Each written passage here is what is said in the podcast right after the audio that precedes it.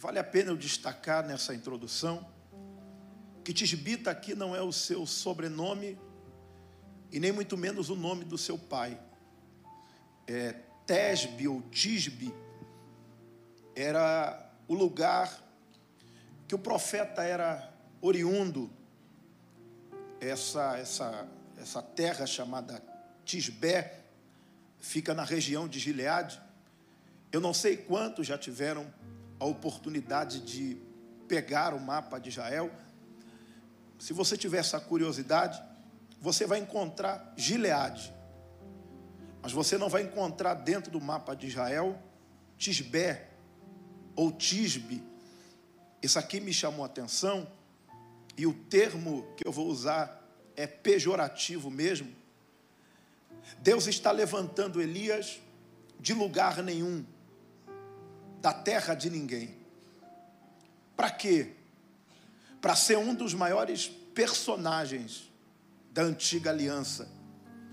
Isso aqui me encanta e me motiva em Deus, porque Deus está levantando Elias de lugar nenhum, da terra de ninguém. O que significa isso, pastor? Que quando Deus quer levantar alguém, ele não, não depende de espaço geográfico, nem de sobrenome. Tem muita gente preocupada, sabe? Olha onde eu moro. Eu não sou filho de pastor. A minha família não é sacerdotal. Quem foi que disse que o chamado de Deus está atrelado a essas coisas? Quando Deus quer levantar alguém, Ele levanta quem Ele quer, do lugar que Ele quiser. Elias aparece no cenário com uma profecia bombástica. A profecia não é assim, diz o Senhor.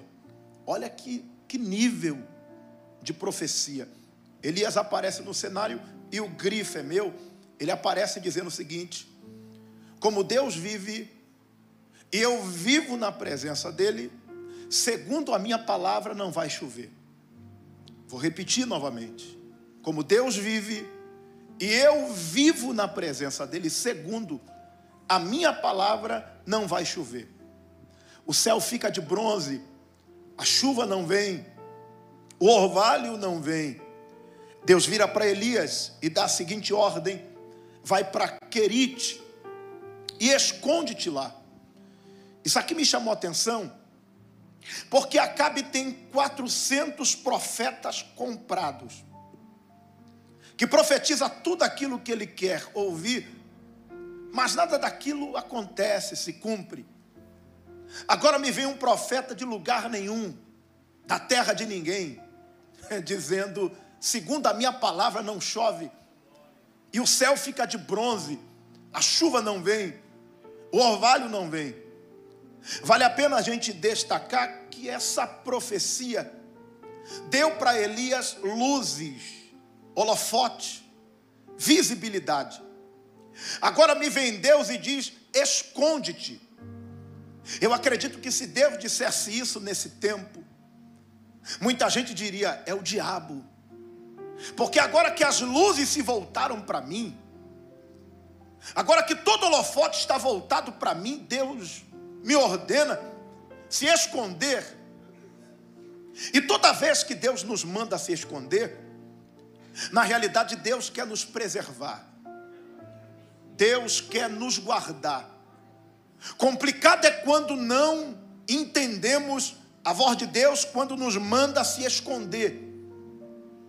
E há momentos que é necessário, sabe, sair de cena, se afastar um pouco da rede social, para preservação da comunhão, para preservação do caráter. Há momentos que você precisa ter discernimento e entender. Esse ambiente digital está muito tóxico. Eu preciso sair de cena. E alguém vai pensar até que você está meio abatido, meio desanimado. Mal sabem eles que você está escondido em Deus, se reabastecendo para continuar a jornada. Elias vai para Querite e alguém vai dar informação que ele vai ficar cerca de um ano em Querite. A Bíblia diz que o corvo lhe trazia pão e carne e ele bebia da água do ribeiro. Talvez eu vou chovendo molhado para alguns, mas talvez alguém não sabe o significado da palavra querite. Querite significa cortar para colocar no tamanho certo. Deus está escondendo o profeta para o cortar, para colocar o profeta na sua medida. E diz a Bíblia que por não haver chuva, o ribeiro seca. Quando o ribeiro seca, Deus vira para Elias e diz assim: Vai para Sarepta, porque eu ordenei a uma viúva que ali te sustente. Quando Elias, é, irmã Viviane, ele chega em Sarepta, a Bíblia diz que ele pede à mulher que traga um pouco d'água. Ela está indo buscar água e o profeta diz: Não, traz pão. E ela diz assim: O meu filho acabou de catar lenha. Nós vamos preparar a última refeição, comeremos e morreremos. Agora o grifo é meu, o profeta vira para aquela mulher e diz: Mas eu vim debaixo de uma palavra. Você não sabe, mas o céu já liberou uma palavra a respeito da tua casa. Eu saí de Querite com uma palavra empenhada para a sua vida. Faz para mim, porque assim te diz o Senhor: a farinha da tua panela não vai acabar, o azeite da tua botija não vai faltar até o dia que o Senhor mandar chuva sobre a terra. Mas fique comigo aqui. Elias vai ficar cerca de dois anos e meio em Sarepta. Você deu glória, né? Quero ver se tu vai dar glória agora. Ele vai ficar dois anos e meio comendo de manhã bolo de farinha com água. Almoço, bolo de farinha com água. Janta, bolo de farinha com água. Carne é bom, né? Come todo dia. Peixe é bom, né? Come todo dia. Ele vai ficar dois anos e meio comendo repetido. Porque sarepta significa refinar, fundir, passar pelo fogo. Então você percebeu que ele sai do processo de cortar e ele entra no processo de refinar, de fundir, de passar pelo fogo. E para complicar ainda mais a situação, apesar da mulher estar vivendo um tempo de multiplicação, o filho da mulher adoece. Não só adoece, vocês que estão na galeria, a Bíblia diz que a doença se agrava e o menino morre. Ela vai colocar a culpa em quem? Em Elias. Ela diz assim: Você veio me atormentar. Você veio aqui trazer à memória o meu pecado. Elias diz: Me dá aqui o teu filho. Elias pega o menino, leva para dentro do seu quarto e coloca o menino em cima da sua cama. Isso aqui me chamou a atenção, porque Elias está vivendo os seus processos, ainda tem que cuidar do defunto dos outros. E quantas não são as vezes que a gente está vivendo os nossos processos diários? Ainda tem defunto dos outros para levar para dentro da casa. Elias deita sobre o menino, ele ora três vezes que a alma do menino torne a entrar dentro dele. A Bíblia diz, irmãos, que o fôlego voltou, o menino voltou à vida. Agora Elias pega o menino vivo e entrega nos braços da mãe.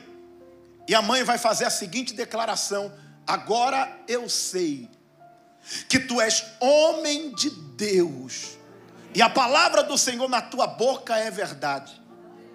Eu vou mexer com vocês. E é bom que está gravado aqui, porque nós estamos vivendo um tempo que as pessoas estão preocupadas com os rótulos.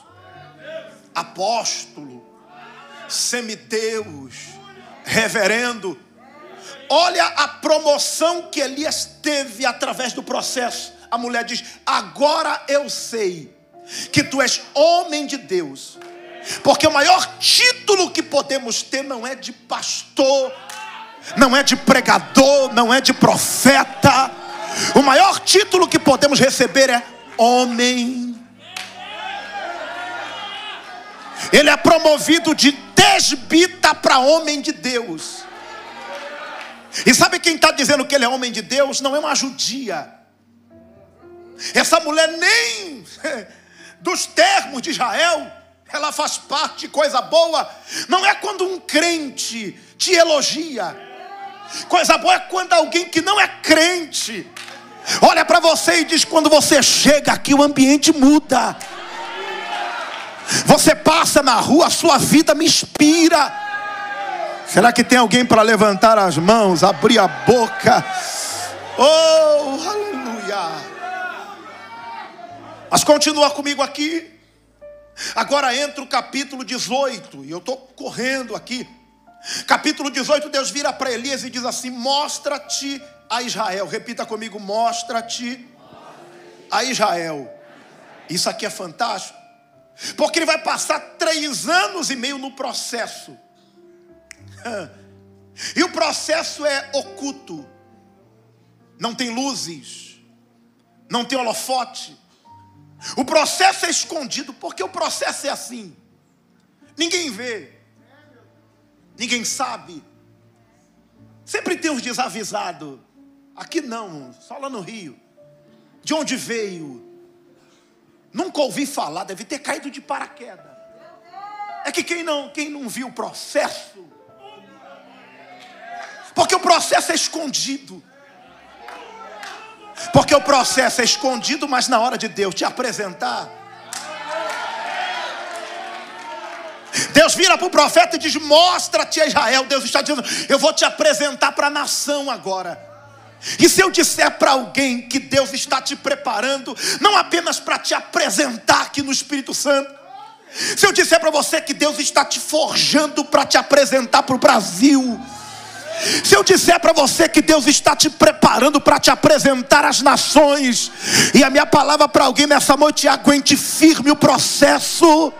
Eu estou te cortando, eu estou te refinando, eu estou te colocando na medida, mas se prepare, porque está chegando a hora de você decolar, está chegando a hora de eu levar a tua chamada, a tua vida para um outro nível, para um outro patamar. Se tiver alguém para receber essa palavra, levantar as duas mãos, diga glória a Deus.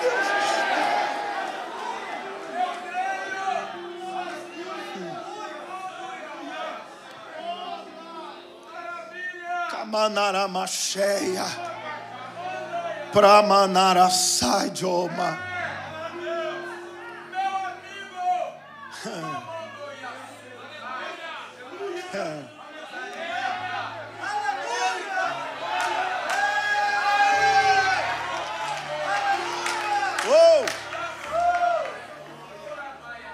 O capítulo 18 fala de um desafio, gente. O desafio do Carmelo é, 400 profetas de Baal, 400 de Azerá, 450 de Azerá, ao todo 850. Elias está solitário. Já diz o ditado que dois contra um é covardia, imagina 850.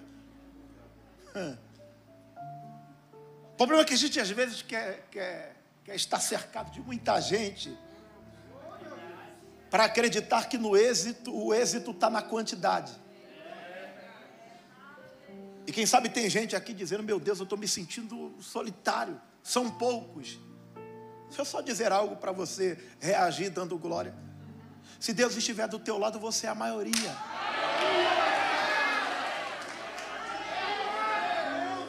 Quem não pode deixar de estar do teu lado é Deus. Não abra mão da companhia dele, não. Pastor, você está dizendo que é ruim? Não, não. É bom ter contato a vida é feita de, de alianças, sabe? Mas quando elas faltarem, O desafio é o Deus que responder com fogo, esse que é Deus. Ele diz assim: já que vocês são muitos, prepara aí o altar de vocês e clama aí a Baal. Seis horas da manhã eles acordam e começam a gritar: Baal, responde-nos, Baal, responde-nos. Baal mudo estava, mudo permaneceu. Quando deu meio-dia, Elias começou a zombar, lembra? Clama mais alto. Talvez Baal está fazendo alguma viagem. Ele deve estar tá fazendo alguma necessidade. E eles se desesperaram. Começaram a se retalhar. Sangue voava para todos os lados, mas Baal mudo estava, mudo permaneceu. Ele diz assim: chegou a minha hora. Elias vai reparar o altar do Senhor, lembra? Que estava em ruína. Elias faz uma vala em volta do altar. Ele pega quatro cântaros de água, gente. E ele derrama três vezes no altar. Três vezes quatro, doze. É tanta água que está escrito que a água está escorrendo nas pedras. Elias pega o cordeiro que foi cortado e joga água em cima. Isso aqui é interessante, porque o desafio é o Deus que responder com fogo. Ô oh, gente, o que apaga fogo é água. E ele está ensopando o altar. E o grifo é meu, imagina os profetas de Baú, ensanguentado, mas dando gargalhada. Se o nosso seco não caiu fogo. Desse maluco molhado. Isso aqui é interessante, minhas irmãs, porque os profetas de Baal vão orar cerca de seis horas. A oração de Elias dura menos de 30 segundos. E olha, olha o nível da oração: Deus de Abraão, Deus de Isaac, Deus de Jacó, para que fique sabido que tu és Deus, manda fogo. E eu só vou parafrasear para você reagir melhor. Deus de Abraão, Deus que promete, Deus de Isaac, Deus que cumpre, Deus de Jacó, Deus que transforma. Ainda abre a boca e diz: para que fique sabido, Deus, gostei, é para o meu nome ser glorificado. Estou mandando aí uma língua de fogo, desce uma língua de fogo que lambe a pedra, lambe o holocausto. oh. Três anos e meio que Deus não era adorado. Três anos e meio que só se ouve adoração a Baal. E eu estou arrepiado para falar isso. Deus coloca um profeta no tamanho certo para trazer uma nação desviada de volta. E se eu disser para você que Deus está te preparando para restaurar a adoração de muita gente, se eu disser para você que Deus está te preparando para resgatar uma multidão de alma que está perdida, gente que está cantando funk vai voltar a louvar, gente que está cantando aí pagode, gente que está no rock, gente que está na madrugada perdida, Deus está te preparando para restaurar o louvor que foi de muita gente aleluia, eles começam a cantar: só o Senhor é Deus. Só Deus é o Senhor. Repita comigo: só o Senhor é Deus. Diga bem forte: só Deus é o Senhor. Diga de novo: só Deus é o Senhor. oh! Feita, feita a introdução para a gente entender esse enredo aqui, fica comigo agora no 1841. Está escrito que Elias vira para cá e diz assim: sobe, come bebe. Porque eu estou ouvindo, eu estou ouvindo o que, gente? Diga ruído. Ruído de quê? Abundante mas vamos lá, gente. Abundante chuva produz ruído. Abundante chuva vem com ventania, trovão, tem evidência. E ele está dizendo: Eu ouço ruído. E vamos para o contexto aqui. O contexto é que o céu está azul, não tem nuvens. O sol está na sua força máxima e o profeta está dizendo: Eu estou ouvindo ruído. Se ele está ouvindo, significa que os ouvidos espirituais dele estão abertos. Eu vou falar para crente: quem foi que disse que crente precisa ver? Crente é tudo doido. Ele diz: Eu estou ouvindo. Alguém diz: Ouvindo o quê? Você diz, eu estou vendo, está vindo, está chegando, está se aproximando. Alguém diz, como? oh, aleluia! Agora continue comigo aqui, olha o verso de número 42, gente. Está escrito que Elias sobe ao cume do Carmelo. Repita comigo: cume do Carmelo. Aqui, aqui é semelhante o rio, sabe? Muitos montes, sabe?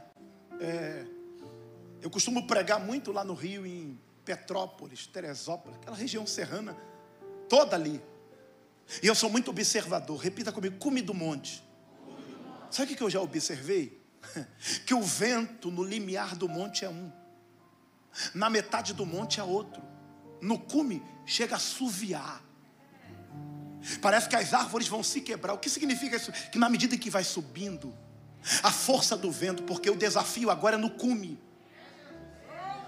Na medida que vai subindo a força do vento, tem gente que, é, pastor, eu quero, eu quero subir. Quer subir, né? Eu não posso, sabe, te enganar. A intensidade do vento vai aumentar. A força do vento. Pastor, eu estou começando a sentir umas coisas estranhas. É porque a tua vida não está em processo de descida. É porque a sua vida está em processo. Pastor, tem hora que parece que eu vou ter um troço. Pastor, tem hora que parece que eu não vou suportar. É porque você está subindo. Quem já foi ao Rio, lá em Teresópolis, é, é, eu não consigo, gente. Às vezes eu vou pregar em Muriaé, em Minas, é necessário eu passar por lá. Eu já vou antes para tirar aquela foto, lá no dedo de Deus. Porque de lá você tem uma visão privilegiada. Ô irmãos, é complicada a subida, a força do vento é, mas a visão também. o que tem de gente que quer encher a boca para dizer, está em cima, hein? Está vivendo um momento de privilégio, né? falar é fácil. Eu quero ver suportar o vento que você está suportando. Eu quero ver ter a estrutura que você tem. Ah, porque quanto maior é a árvore, mais suscetível às tempestades. o primeiro a receber o trovão é quem está no alto. o primeiro a sentir o pacto do relâmpago é quem está em cima. Ah, pastor, não queria mais, eu não queria sentir mais essas coisas. Quer mais sentir mais não? Então desce. Ah, pastor, eu queria voltar a dormir. Eu queria voltar até aquela minha vida normal. Desce, desce, meu filho. Enquanto você estiver em cima, eu não posso mentir para você. O vento vai soprar forte. O diabo vai fazer de tudo para te derrubar. O diabo vai fazer de tudo para te quebrar no meio. Mas deixa eu liberar uma palavra para quem trouxe glória nessa noite. Quem te fez subir vai garantir você permanecer lá em cima. Ah, se você puder colocar a mão no ombro de alguém e declarar isso para ele, diga ao Deus que está te fazendo subir, fala para ele, vai te manter lá em cima. Diabo não vai te derrubar, mentira não vai te derrubar, homens não vai conseguir te derrubar, porque você não está subindo com as suas próprias pernas, é Deus que está te fazendo subir, é Deus que está te fazendo subir. Alguém para reagir dando glória. É Deus, é, é Deus.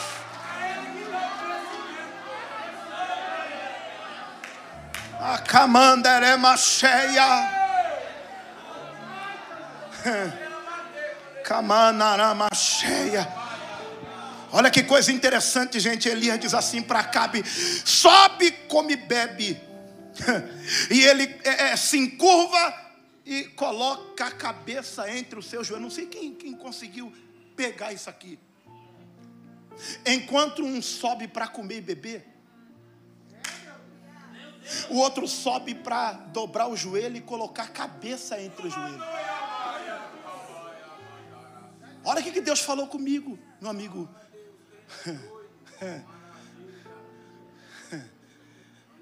Pare de ficar fazendo comparação.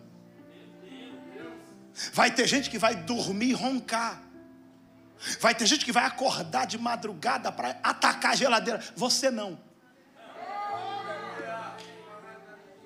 Porque não foi ele que profetizou o céu fechando.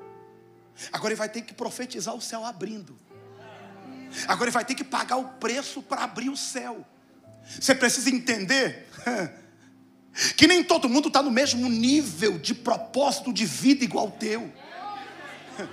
Enquanto alguns saem, você ora. Enquanto alguns se divertem, você está no jejum. Porque tem gente que não está no mesmo nível de entrega que você. Pare de achar que você tem que viver como todo mundo vive, meu filho. Deus te chamou para ser diferente, para falar diferente, para adorar diferente, para viver diferente. Ah, pastor, eu queria ser igual todo mundo. Então desce, desce, meu filho. Se você quiser ser igual todo mundo, abre mão do chamado, abre mão daquilo que você está fazendo. Mas se você quiser continuar no altar, enquanto alguém vai comer e beber, você vai colocar o relógio para despertar três horas da manhã e alguém vai abrir a boca para dizer: Que negócio é esse de ficar orando de madrugada? E você vai dizer: Enquanto você dorme, eu oro para Deus abrir o céu. Enquanto você dorme,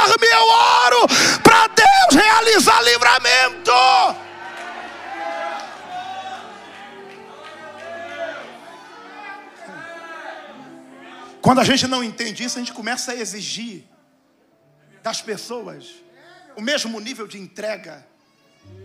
Você precisa entender o teu nível. Uns vão subir para comer e beber.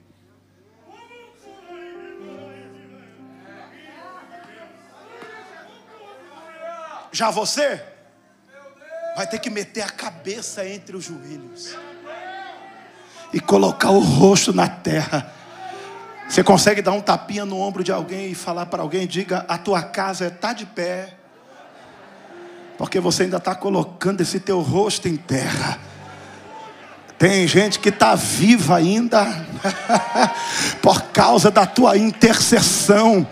Porque enquanto eles vão para farra, enquanto eles vão para noite, você que é de guerra, está em casa andando para lá e para cá e alguém não entende. Você vai lá no quarto, coloca a mão na cama, você passa no corredor e vai dizendo: está repreendido o diabo, tu não vai matar ninguém.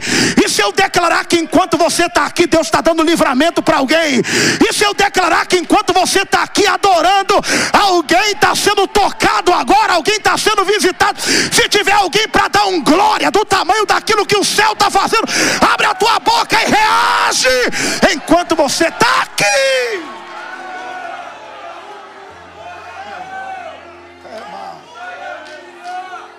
Elebadará sai de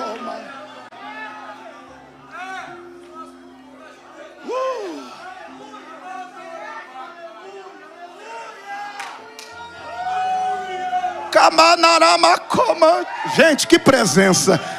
Eu vou dar um minuto para você encher essa casa de glória. Daqui a pouco eu volto a pregar. Porque caiu uma graça aqui, tecladista.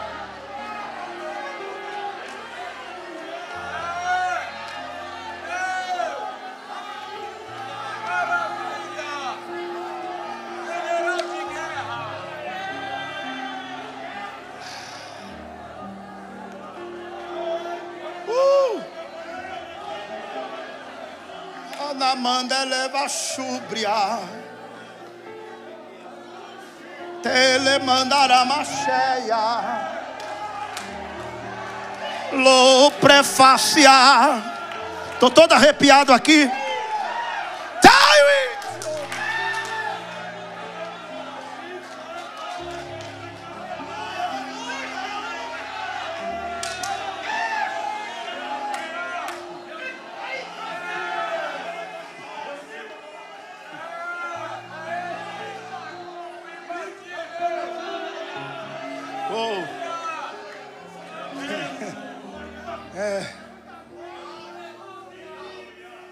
Diga comigo, cabeça entre os joelhos. É um bate-papo aqui rapidinho. Era costume das mulheres do Oriente. Quando elas estavam para dar luz para a criança nascer mais rápido, elas colocavam a cabeça entre os joelhos. Pastor, o que está acontecendo aqui? Elias está sofrendo de dor de parto. E ele vira para o moço e diz assim: sobe lá e vê se há algum sinal. O moço sobe, qual é a resposta, gente? Não vejo.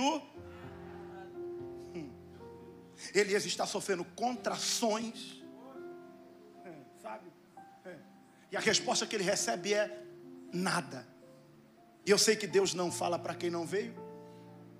Quem sabe eu estou pregando para alguém? Que o que está gerando mais angústia não é a crise, o vento, a fúria do diabo, é o tal do não vejo nada. Você pergunta para alguém, alguém diz nada. Eu até recorri lá, mas nada. E ele diz assim: sobe lá sete vezes, sobe a primeira e volta nada. A segunda pregadora Viviane, nada. A terceira, Mas Elias mandou o moço ir lá quantas vezes, gente? Porque evangelho não é momento, evangelho é constância. Você consegue dizer isso para alguém? Diga: evangelho não é momento, evangelho é constância. Tem gente que fica dizendo, é, é, é Daniel orou 21 dias. Eu gosto de usar essa expressão. Daniel orou até que. Se fosse para orar 22, 23, ele orou até que. E é esse nível de entrega que Deus quer nos levar. É buscar até que, adorar até que, glorificar até que. Na sétima vez, ele volta com a notícia: Eu vi, subindo do mar, uma, uma nuvem do tamanho da mão de o que, gente? Você percebeu que o cenário mudou agora? Gente, que coisa. Era dor de parto e nada. Agora é dor de parto e sinal pequeno. O problema, eu não sei se é o problema de alguém aqui, é que tem gente que diz, é, mas olha, olha o sinal que Deus está me dando.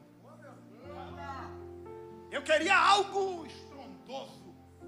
Eu queria algo para dizer, ó oh, Deus na terra. Olha o pai trabalhando. Porque tem hora que a gente quer, a gente quer agir igual Naamã, né? Eu pensei que ele viria, faria, para acreditar que. E o que tem de gente dizendo, mas é isso aqui que Deus tem para me mostrar um sinal desse. Diga para alguém, você já está no lucro. Diga, não tinha nada, agora Deus já está te dando um sinal pequeno. Será que alguém consegue reagir? Porque para quem não tinha nada, pare de dizer que isso é insignificante, sabe? Ah, um sinalzinho.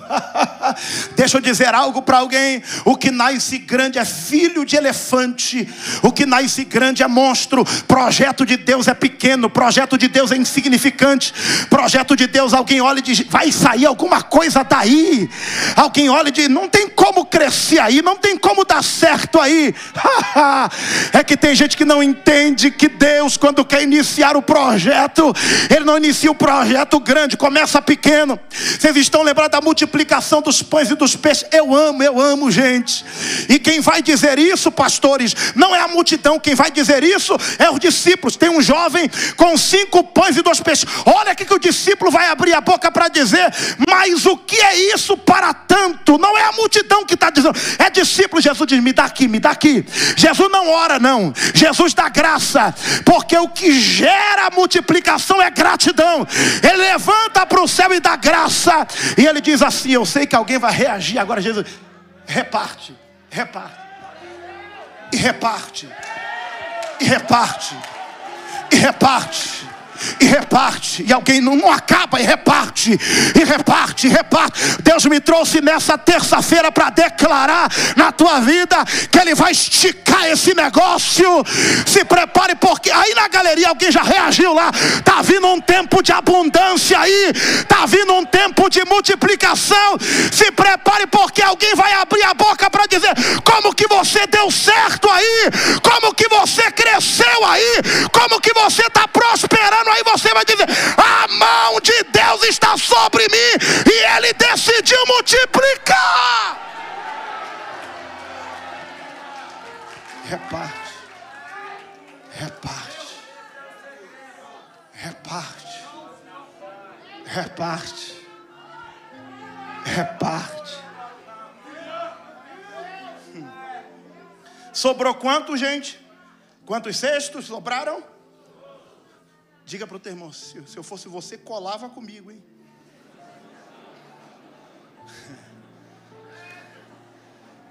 Se eu fosse você, ficava do meu lado. Que está vindo um transbordar de Deus aí. Se eu fosse você, acreditava na palavra que Deus liberou meu respeito, hein? Diga para você, irmão, vai ter que chamar os outros barcos para ajudar porque a pesca será maravilhosa. Aí na galeria tem alguém para levantar as duas mãos. Olha só que coisa linda. Recebe essa palavra, diga glória. Eita! Decamanerema cheia. Deixa eu caminhar aqui, gente. Elias, quando recebe essa notícia, pastores, ele diz assim para Acabe: aparelha o teu carro e corre, para que a chuva te não apanhe. E eu estava pensando nisso aqui, gente. Os cavalos de Acabe não era pangaré, não. Não era bichado, não. Eu servi o quartel, né? aqueles manga larga que dão umas galopadas. Segura que eu quero ver. Diga comigo, Elias saiu na frente. É, Acabe saiu na frente. Fala. Com os carros, cavalo. Quem sabe pensando que não tinha asfalto? Vai chover, o profeta vai ficar na lama. Saiu na frente. É, é, Acabe, Acabe é aquele que tem contato, é aquele que tem peixe, é aquele que tem quem indique, quem ajuda, que sai na frente. Ele sai com seus cavalos, eu sei que alguém vai reagir. Ele sai com seus cavalos, porque uns confiam em carros, outros em cavalos, porém nós. O cavalo se prepara para a batalha, mas a vitória A Bíblia diz que a mão do Senhor veio sobre Elias. Você gosta de Bolt, né? É que tu não viu Elias correndo. Elias é chamado de maratonista da Bíblia. A mão do Senhor veio sobre Elias, passou azeite nas canelas e vai. Elias, ó, tá escrito, gente, que ele se aparelhou. Imagina, acabe com aqueles manga larga quando olha, olha quem está colado com ele. Aí Deus me trouxe aqui para falar para alguém. Por que você está preocupado com quem saiu na frente? Por que você está preocupado com quem tem mais recurso do que você? Eles vão ficar doidos, se perguntando como que você se aparelhou. Entrou como aqui? Quem é teu peixe? Quem está te ajudando? Você vai dizer, a mão do Senhor.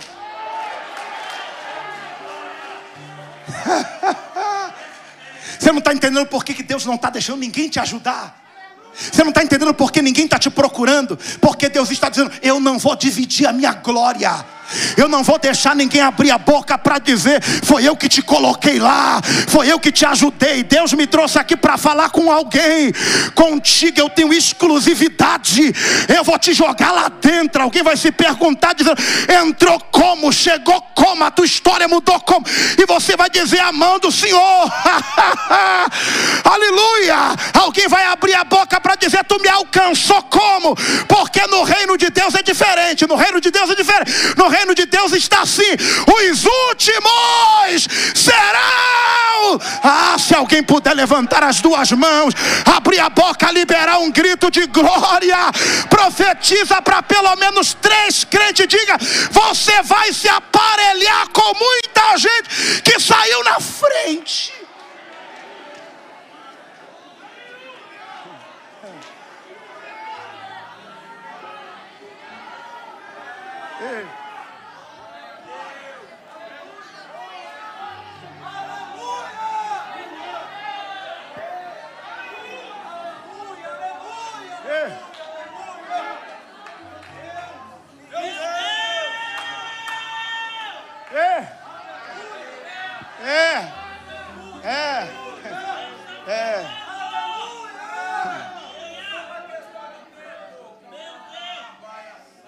Está preocupado com as humilhações?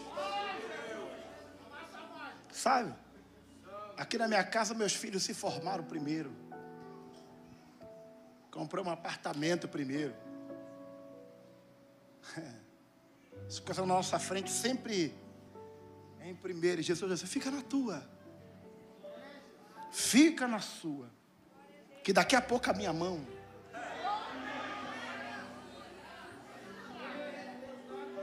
Eu vou concluir a minha fala agora. Aí está escrito: dentro e pouco. Dentro e pouco aconteceu o que, gente? O céu que estava azul começou a soprar um vento, veio nuvens. Qual é o tempo de Deus, pastor? Se Deus é de eternidade, não está limitado a tempo e a espaço. Não sei se alguém vai reagir. Dentro em pouco tempo significa que o tempo de Deus é de repente. Porque Deus adora fazer isso. Alguém te humilha, te envergonha, diz, fui na frente, aí de repente. Fala para dois crentes, não, não precisa de muito tempo, é de repente, fala para alguém. É de repente que você vai receber uma ligação. É de repente que a caixa de e-mail vai bombar. É de repente que o telefone vai começar a balançar, recebendo uma mensagem no zap. Ah, se tiver alguém para dar um glória do tamanho daquilo que o céu está liberando para nós agora, é de repente, é de repente, é de repente, é de repente, é de repente, é de repente. Se você, se você puder melhorar o nível dessa adoração, é de repente, é de repente que a porta vai abrir, é de repente que o filho desviado vai voltar, é de repente, é de repente, é de repente, é de repente. De repente. Oh, de repente. De repente. Grita bem forte, abundante chuva. Porque é três anos e meio de seca. E eu tenho que falar isso aqui para fazer o que Deus colocou no meu coração. Três anos e meio de seca. Chuvisco não resolve. Orvalho não resolve. Está seca demais a terra. Eu vim aqui declarar para alguém, não sei se alguém vai reagir. Deus não vai mandar aquilo que a terra não precisa. Deus vai mandar algo na medida da necessidade da terra. Ah, grita de novo, abundante chuva. Digo, teu irmão, se eu fosse você, fechava o guarda-chuva da incredulidade e entrava debaixo dessas águas, porque vai chover, vai chover. Ah, você está preparado para o extraordinário nesse mês de fevereiro? Você está preparado para viver algo inédito nesse mês de fevereiro? Você está preparado para entrar debaixo dessa chuva? Vai chover! Vai chover. Vai chover.